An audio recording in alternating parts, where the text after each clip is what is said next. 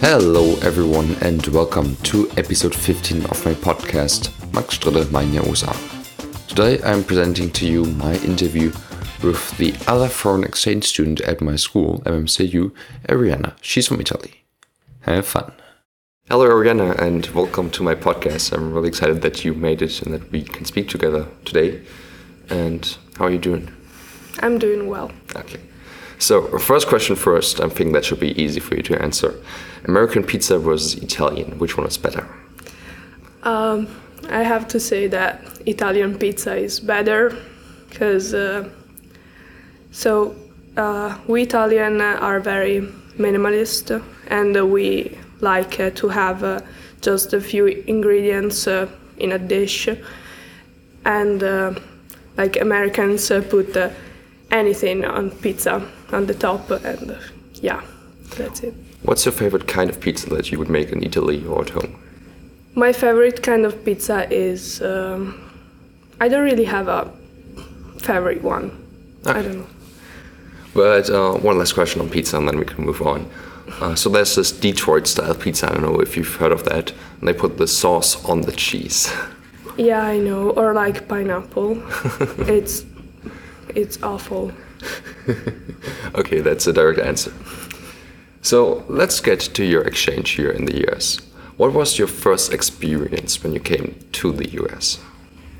My first experience was uh, I went to hunt deers and it was kind of interesting because uh, we stayed uh, in a tent and uh, I was freezing and we we have uh, wait for I think five hours in that tent and uh, yeah it was just cold and uh, we didn't catch any deer sad. Since you came here you know your english has improved massively. I mean we're speaking here very fluently. So at first you had a you know major issues with speaking english. How did you go about that? At the beginning i was very sad because uh, my english was uh, very terrible and uh, I improved my listening a lot, and uh, I was very uh, bad for my pronunciation, and uh, or like reading. People maybe didn't under understand me, or yeah, I don't know. I was just uh, ashamed to speak with other people in English. And so, how did you improve that? Um, I improved a little because of my friends. We um, we stayed uh, at uh, her home, and uh, I started uh, reading, and uh, she was uh, correcting me my mistakes, and I tried to, you know, like. What challenges did you, besides language, face as an exchange student? I mean, it was kind of uh, confusing because uh, my brain um, was thinking in Italian and I had to do like the translation in English and then I could speak in English. And now is uh, it's better. I mean, I started to think in English though, so yeah. Do you dream in English already? Mm, I I don't dream a lot, like a very few times, like a two times uh, a month, I think. And I don't know if my brain don't remember or I don't know. Was finding friends easy for you? No, no, it wasn't because. Uh, um, I mean, people uh, want uh, mm, know you, know everything about you, but they don't really care. I mean, to be your friend, and um, I was kind of sad for this, but fortunately, I I became closer with uh, some of my friends, and uh, yeah. So did you do anything to go out from people and try to get to know people, or what did you do yourself about finding friends? I tried to speak a lot. Uh, also, if uh, I was ashamed about it, and uh, just I I understood that people understand me. That uh, this is not my native language, so I was okay. I, yeah. And I mean, we've talked about this before, but what do you think of Snapchat, which is like the I don't like Snapchat. I mean, it's very. I used uh, uh, to use uh, WhatsApp, and uh, I mean, it's more useful, for my opinion. And Snapchat is like uh, just sending uh, pictures of uh, what are you doing in that moment, and I don't know. I I, I don't find this sense. Like, why do I- you not like it? As a no, I like it, but it's not my favorite app. what were your reasons to do an exchange here in the first place?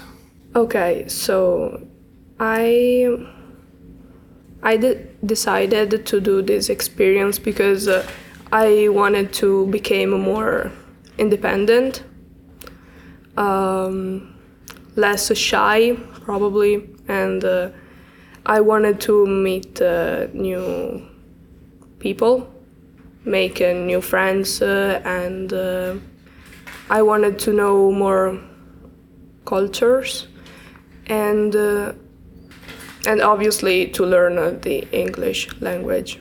Yeah. What did make you decide to go to the US?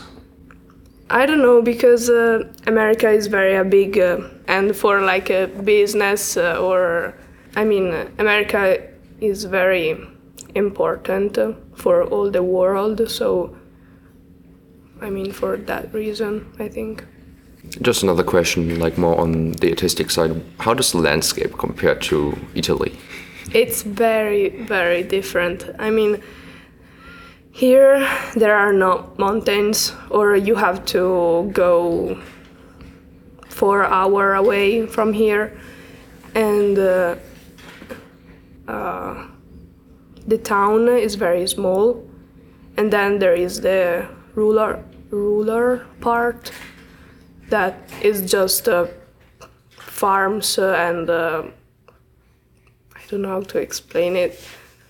Like uh, the houses are very distant uh, from each other, and uh, yeah, I mean, if you don't have a car, you can't do anything.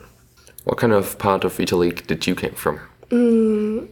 I come from uh, the north part of Italy, and uh, one thing that I I noticed that the generation here it's very healthy, and my generation is very very bad because like people start to smoke at the, the age of 12 and uh, drinking alcohol and it's very terrible Did you engage in that too, or did you follow that? yeah. Yeah same. Hmm it's kind of sad. So, what parts of the US have you gone gotten to so far? i went to kansas uh, and uh, florida. Yeah. And yeah iowa. I'm here in iowa. Did you enjoy traveling there? Mhm, it was beautiful. Yeah especially florida. It was very warm and nice and tree palms i mean palm trees you good, you good. what was your best experience so far in the US? What would you say? Um, I went to ice fishing. It was kind of cool. Why? Um, Why? What did I- you do? I don't know. I've never fished before. So, can you explain the process of ice fishing for for the listeners? I don't know how to explain it. I mean, you have just to wait the fish, then take it up, and then nothing. You take it off of the what is it called? The hook. uh, maybe I don't know, and then go in the lake. You you didn't catch, you didn't keep any of the fish. No, Oh, that's sad. no, yeah, I fished like a twenty fish and just in the lake. So, what are your thoughts on the American school here? I think the American school uh, is uh, amazing. I mean, there are lots uh, of uh, activities uh, that you can do every afternoon after school. And uh, I mean, in Italy, if you want to play any sports, you have to go in some sports association and you have to pay for it. And yeah, What do you think on the school food, though? school food uh, it's I'm, I'm so i'm so sorry but it's terrible like uh, i don't know it's like the gel yeah I think most people agree here on that. Even. yeah i hope Do you, do you like the subjects that you have? Are they Yeah. different? are very different because um, i think here the school is more um, more about practicing stuff. And uh, in italy the school is just uh, study just study and uh, it's boring. So, what's your favorite subject? My favorite subject here is art. Because yeah, I'm an artistic person and Are there like, any differences to Italy in the school that stand out particularly? the teachers are very here the teachers are like friends for you. And, uh, in Italy teachers are very um, very straight. No, straight. Oh my gosh. Strict. strict. They are very strict. And uh, I mean, the other day I heard uh, a girl that she called uh, his professors like a bestie or something like that. And it was so weird for me to hear that. You mentioned the activities that you can do after school. Do you engage in any? Did you try any sports in the US? Yeah, um, I'm enjoying uh, archery right now, and I did uh, cross country, and um, I'm gonna do track. So, how's archery going then? I'm not very good at, but I just uh, want to spend uh, more time uh, with uh, people, and uh, I just don't want to stay at home. So, yeah. And we had so far we had two school dances at the school. You know, like where we came together and just had this dance, like like this. What did you think of them? It was fun and it was uh, kind of weird because I've never done uh, school dances. And I mean in Italy dance is just in a disco or place where you obviously find alcohol or other stuff that is not it's not good for you I know. But school dances are just uh, dance, uh, having fun, and that's it. It's okay. I like it. More healthy. So uh, you mentioned the the discos in the Italy. Are they what age restriction is there? Is there any? It depends. Okay, so there are some disco that you can go if you are 16, and but I mean, you cannot uh, pay for your drink, your alcoholic drink. But if you have a friend that is uh, 18 and he pays for you, you can drink it. It doesn't make sense, I know, but it's it is what it is. And how did you get into the other clubs? The other clubs, uh, you have to. uh, or you make a fake ID, or. I don't know, I mean, uh, they are not very strict. Uh, and uh, if you look like uh, more than 18, you're expected, like physically, you can go there. You know, when when all of this is over, um, do you want to continue traveling the world? Yeah, I love traveling and uh, I really want to go anywhere, anywhere. Yeah. What countries? Um, mm, I would like to go really anywhere. I I don't care. I don't know. I just want to know more cultures and know everything about the everything.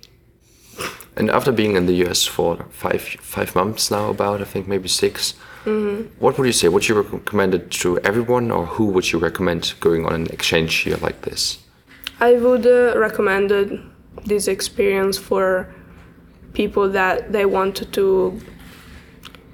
Um, I don't want to say grow up, but um, grow mentally and uh, um, became a more independent uh, and yeah if you like to meet uh, new people make new friends uh, it's a good experience Thank you very much, and thank you for giving me this interview. This is all I have for now. thank you And as you might be able to tell, this is the end of this episode. Stay tuned for my next interview, and until then, have a good time.